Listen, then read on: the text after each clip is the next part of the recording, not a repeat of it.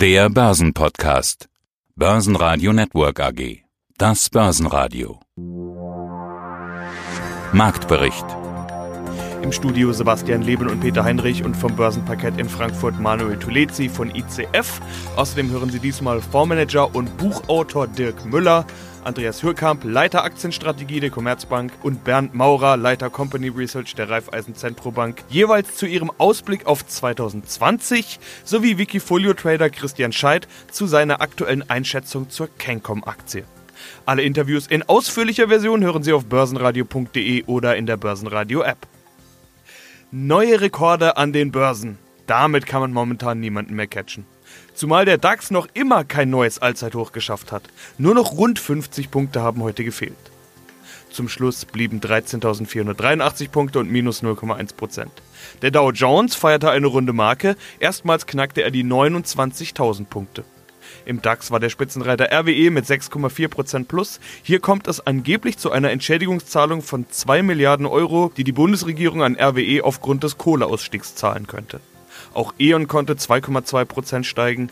VW präsentierte starke Zahlen aus China. Die Aktie steigt 2,1%. Verlierer im DAX sind Siemens mit minus 2%. Hier gab es Proteste von Aktivisten gegen die Lieferung einer Zugsignalanlage für ein Kohlebergwerk in Australien. Siemens hat reagiert und angekündigt, bis Montag über den Auftrag zu entscheiden. Außerdem hat CEO Joe Käser der Klimaaktivistin Luisa Neubauer einen Platz im Aufsichtsrat der neuen Siemens Energy AG angeboten. Weitere Verlierer Heidelberg Zement mit minus 2% und Verlierer des Tages die Lufthansa mit 2,1% minus, die die Flüge über den Iran doch wieder gestoppt hat. Mein Name ist Manuel Tulizi. Ich bin Spezialist bei der ICF Bank für Derivate und strukturierte Produkte und arbeite hier auf dem Börsenparkett an der Börse Frankfurt. Krieg oder Nicht-Krieg, das zeigt sich an den Börsenkursen. Wie groß waren denn in den ersten Januartagen die Iran-Wohler? Die war immens, Peter. Also die Volatilität ist nicht ganz so stark gestiegen, wie wir es erhofft oder beziehungsweise gedacht haben. Wir sind ja momentan im VDAX New, das ist der Volatilitätsindex auf den DAX äh, ungefähr auf eine 18, 18,5 gewesen. Und es hat sich diese Woche auch gezeigt, wie denn diese Einflüsse mit dem Iran der USA den Markt bewegen können.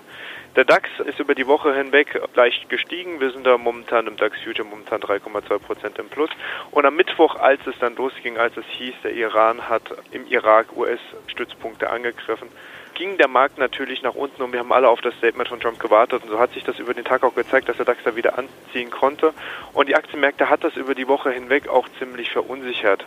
Daraus folgt, dass viele die sicheren Häfen der Rohstoffe gesucht haben. Gold war sehr gefragt, ist in diesem Zeitpunkt auch dementsprechend stark gestiegen und auf der anderen Seite natürlich auch Öl, weil eine Verknappung des Öls bzw. die Straße von Hormuz da auch immer wieder im äh, Vordergrund steht, dadurch, dass ungefähr ein Fünftel der kompletten Öltransports der Welt durch diese kleine Meerenge durchgehen muss. Wenn man das Ganze heute noch betrachtet, äh, sind wir jetzt wieder nach der Klärung, ich sage mal, dieses Zwischenfalls wieder auf der Überholspur. Wir haben in Amerika neue All-Time-Highs gesehen, sowohl im Nasdaq Dauer als auch im S&P 500 und sind jetzt im DAX auch wieder den 13.596 Punkten, dem letzten All-Time-High auf der Schliche. Und wenn ich hier gerade auf den äh, Ticker schaue, sind wir bei 13.508 Punkten auch wirklich auf einem guten Weg dorthin. Du sprachst vorhin die Vola an und sagtest, oh, sie steht bei 18. Was ist denn eigentlich normal, damit man das versteht? Das ist gute Frage, was denn normal ist, Peter. Also ein normales Wohler-Modell im VDAX sollte so ungefähr um die 20 liegen. Gerade in steigenden Märkten kommt es oder tendiert es leicht dazu, dass die Wohler ein Stückchen weit zurückkommt. Wenn man das Ganze historisch betrachtet, waren auch mal Wohler-Werte um die 85, 90 natürlich in der Finanzkrise schon vorhanden. Aber ich würde so tendenziell sagen, so um die 20 ist das ein Wert, mit dem wir auch alle ganz gut leben können. Pünktlich zum Jahresstart haben wir wieder Dirk Müller im Interview, Fondsmanager, Buchautor und Marktexperte. Dann haben wir noch ein Thema, nämlich die Konjunktur. Rezessionsangst war im Markt 2019, wurde dann zum Ende des Jahres hin doch deutlich ausgepreist. So zumindest ist die gängige Interpretation, sagen wir es mal so. Obwohl ja aktuelle Institute wie jetzt ganz aktuell die Weltbank die Wachstumsprognosen erneut senken. Da sieht man wenig von Aufschwung, sondern da geht es eher laut Daten in die genau andere Richtung. Berichtssaison, wir wissen es noch nicht, was da für Ausblicke kommen. Wie wird die wirtschaftliche Entwicklung 2020? Oder hat sich das schon so sehr von den Börsen entwickelt? Man sagt doch, der Markt hat immer recht. Naja, ob der Markt immer recht hat, ist so eine Sache. Ne? Wir haben so hoch manipulierte Märkte, ob das dann immer mit Recht haben und mit richtiger Einschätzung einhergeht, sei dahingestellt. Wir müssen aber trotzdem beobachten, was wer hat welche Interessenslagen und wer hat welche Möglichkeiten, Märkte zu beeinflussen. Der amerikanische Präsident äh, beeinflusst die Aktienmärkte massiv. Das hat inzwischen JP Morgan, das hat Vanity Fair, das haben viele inzwischen nachgewiesen, wie er mit seinen Tweets über Twitter ganz, ganz gezielt an entscheidenden Marken die Märkte beeinflusst. Also ihm ist sehr, sehr an starken Aktienmärkten für die Wiederwahl gelegen. Er wird dies auch alles tun, damit die Konjunktur gut aussieht, damit alles ordentlich aussieht für eine Wiederwahl. Er hat dann nur diese zweite Amtszeit, der dritte gibt es ja nicht. Das heißt, er kann dann Vollgas in der zweiten Amtszeit ohne Rücksicht auf irgendwelche Konjunktursituationen agieren. Er muss nicht wiedergewählt werden. Er braucht auch die zweite Amtszeit, um seine Ziele, politischen Ziele zu erreichen. Das heißt, er wird jetzt Kreide fressen für die nächsten Monate. Das heißt, es wird so wenig wie möglich Störfeuer für die Börsen geben. Dafür wird Trump sorgen. So schätzen es die Märkte ein. So würde ich es auch sehen. Er wird alles versuchen zu verhindern, was Störfeuer bringt, wird überall Kreide fressen. Und darauf freuen sich die Märkte. Und deshalb gehen die momentan steil. Dazu kommen die billigen Gelder. Also für ein paar Monate sieht das hier richtig grün aus. Müssen wir uns klar sein. Die realen Fakten, die reale Situation, ein völlig abgehobenes Finanzsystem, eine völlige wahnsinnige Verschuldungssituation, völlig undiskutiert. Das Thema haben wir. Aber die Wahrscheinlichkeit, dass uns das erst nach den Wahlen in den USA wieder heimsucht, die sind jetzt relativ hoch. Von daher sind die Chancen nach oben momentan größer als die Risiken nach unten, wobei die jederzeit unvorhergesehen äh, durchschlagen können mit extremen Bewegungen nach unten. Also es wird ein hochvolatiles Jahr 2020 werden. Klar, das ist ein Allgemeinplatz, aber man muss es wirklich sehen. Trump hat maximales Interesse an steigenden Kursen. Aber auch er hat ein politisches Lager in den USA auf der Gegenseite, die durchaus sehr einflussreich und über sehr hohe Finanzen verfügen, die eben genau das gegenteilige Interesse haben, nämlich schwache Aktienmärkte zu seiner, zur Neuwahl, um dem Präsidenten, dem amtierenden Präsidenten Probleme zu bereiten.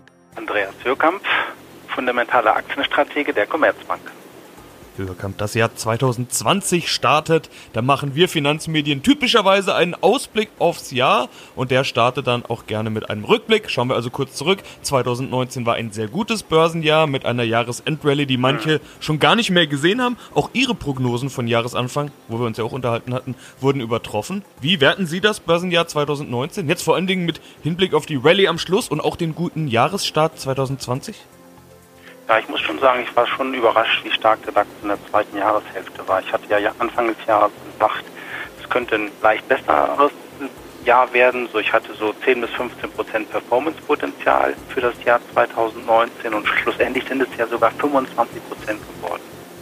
Und das hat mich schon überrascht, weil, wenn Sie sich mal vorstellen, vom Jahr war erwartet worden, dass die DAX-Gewinne 2019 10 Prozent steigen wir haben ja damals gedacht, das ist zu hoch. Wahrscheinlich werden es eher so 2-3 Prozent Gewinnwachstum.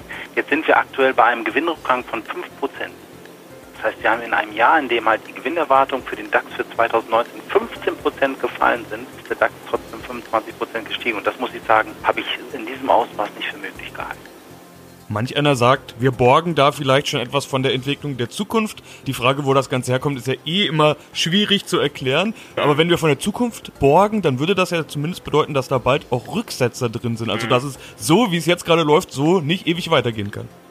Und da Sie mir aus der Seele. Also mein Jahresausblick für dieses Jahr ist halt, wir haben halt unerwartet viel in das letzte Jahr reingepackt. Deswegen fehlt mir so ein bisschen das Potenzial dann halt für das laufende Jahr. Deswegen gehe ich halt dieses Jahr mit der Prognose raus. Wir werden wahrscheinlich bei Aktien, also ein Bärenmarkt ist weiterhin unwahrscheinlich. Dafür sind die Notenbanken zu expansiv.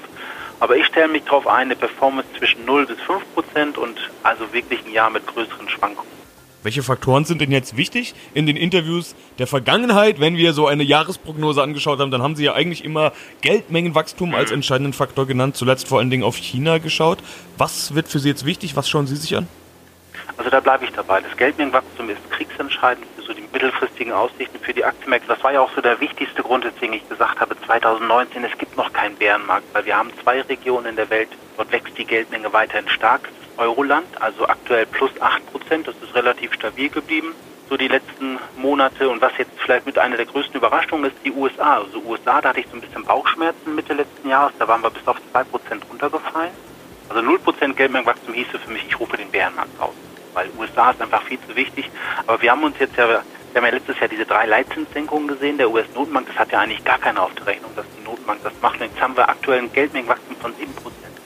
Deswegen ist für mich so der US-Konsument, der ist derzeit bärenstark. Äh, das wird auch so bleiben und deswegen ist ist auch für mich die wichtigste These, weswegen ich davon ausgehe, jetzt auf Bärenmarkt zu setzen. Das wird auch 2020 noch zu spät sein. Ja, hallo, mein Name ist Christian Scheid. Ich bin bei Wikifolio auch unter meinem normalen Namen, also sprich dem Nachnamen Scheid zu finden.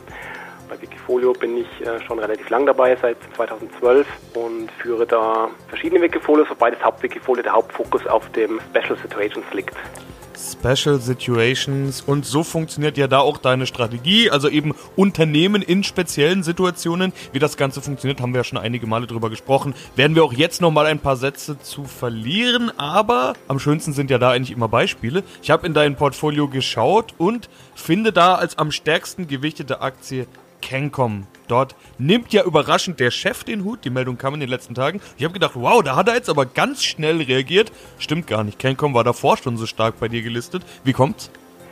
Ja, also die Cancom habe ich schon länger im Wikifolio drin. Ich bin eigentlich überzeugt von dem Unternehmen längerfristig, weil die eigentlich einen ganz guten Wachstumskurs in den letzten Jahren eingeschlagen hatten und sehr stark auf Cloud setzen. Meine Überlegung war aber eine ganz andere. Beim Einstieg war eigentlich die Überlegung, dass die Cancom früher oder später übernommen wird. Und das Ganze ist zwar noch nicht passiert, die Spekulationen kochen aber immer wieder hoch. Ganz interessant in dem Zusammenhang war vor ein paar Tagen eben die Meldung, dass der Vorstand seinen Hut nehmen muss. Das war eigentlich völlig überraschend, weil der Thomas Volk, so heißt der, der war ja bis zuletzt eigentlich noch in den Medien, hat davon geschwärmt, wie gut es läuft bei Cancom.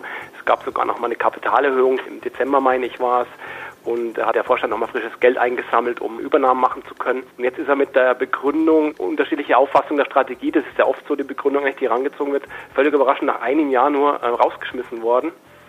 Für mich war das ein Grund, gestern eigentlich nochmal in diesen, äh, war es gestern, ich glaube ja, in diesen Kurssturz reinzukaufen. Die Aktie ist in der Spitze bis auf 47 Euro runter es waren ungefähr 10% Minus. Ich habe da nochmal nachgekauft, weil nämlich genau dieser Punkt Übernahme könnte jetzt genau eine akute Rolle spielen, weil wenn der Thomas Volk, der Vorstand, gegen die Übernahme ist, aber die Großaktionäre vielleicht dafür, könnte sich jetzt da, könnte da was in Bewegung kommen und es deutet ja auch darauf hin, dass der Kurs sich gestern auch wieder und heute auch wieder erholt hat und fast den kompletten Kursverlust wieder wettgemacht hat.